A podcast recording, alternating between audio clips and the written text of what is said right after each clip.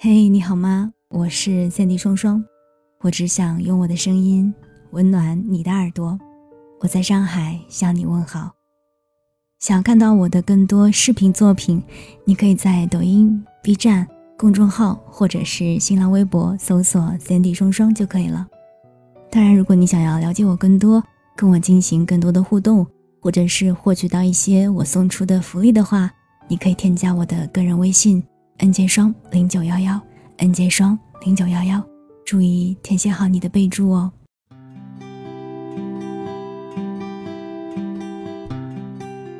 昨天有一架飞机从加拿大起飞，飞越北极，途经俄罗斯领空，直接回到中国，一路平坦，一路安全。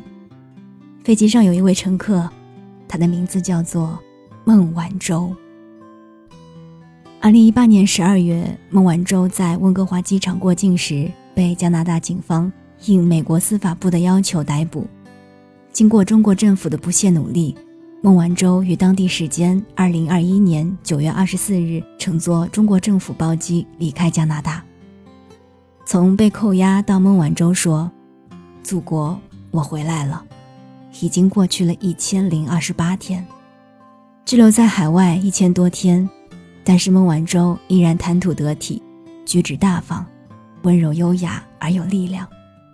她一贯的从容、笃定，电子脚镣对她来说仿佛是装饰品，也更向世界展示了中国现代女性的高洁气质与顽强韧劲。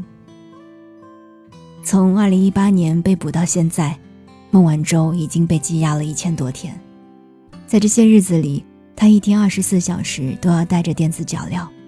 每天都要去惩戒中心报道，连出门散步都有人监视，甚至随时受到死亡的威胁。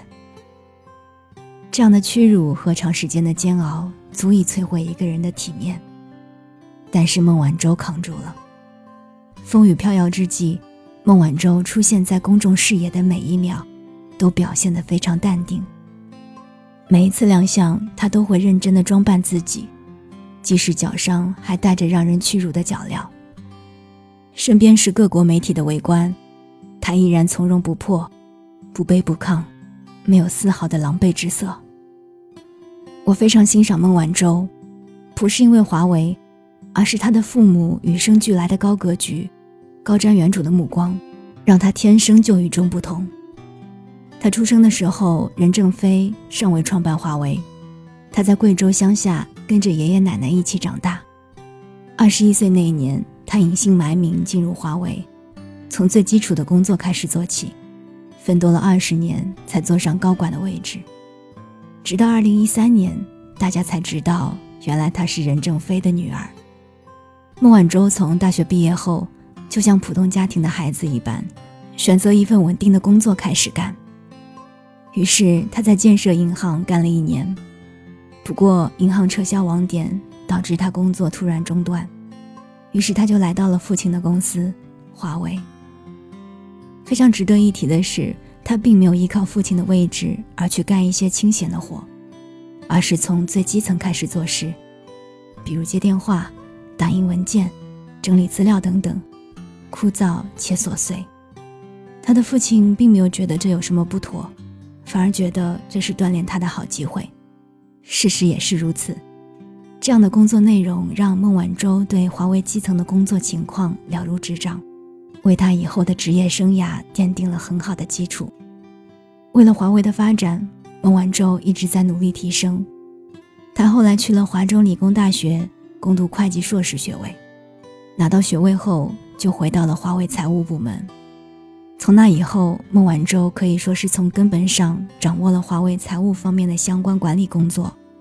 到二零一一年，在华为工作十八年的孟晚舟成为华为的 CFO。最让人惊讶的是，华为内部员工是二零一三年才知道孟晚舟是任正非的女儿，可见她是有多低调。孟晚舟在岗这么多年，华为的业绩是蒸蒸日上。除了大伙儿的付出，其实他的管理与创新是不容忽视的。他为华为的创新管理做出了很大的贡献，在华为的威望也是相当的高。二十年商场博弈，孟晚舟迎接过无数挑战，见过无数手段，从此被捕对她来说，可能不过是一次需要克服的挑战罢了，所以她才能始终以一种柔和且坚定的姿态去面对。任正非在一次接受采访时被问及是否担心女儿，他告诉采访的人，孟晚舟过得很充实。他还在忙着学习五六门功课，准备考个狱中博士出来。任正非每次打电话去时，女儿都在学习。这是真正有勇气、有气魄、能屈能伸、处变不惊。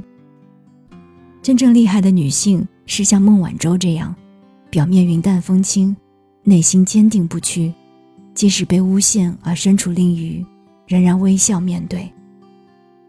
我们生在一个并不太平的世界，孟晚舟的遭遇说明，那些吐着光鲜民主词汇的西方嘴巴里有着多么肮脏的法律牙齿，但我们却庆幸自己身在一个已经强大的国度里，让无论多么艰难的回家之路都变得可能，变得充满希望。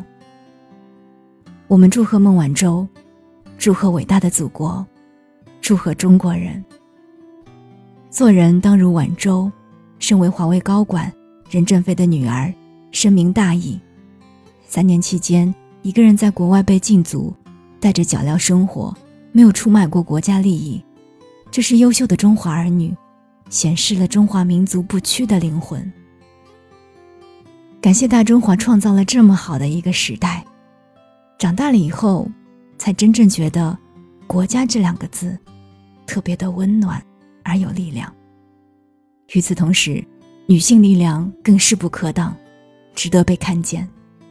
致敬每一位勇敢且自信的女性，坚守信念，传递力量，也祝愿我们的祖国永远繁荣昌盛。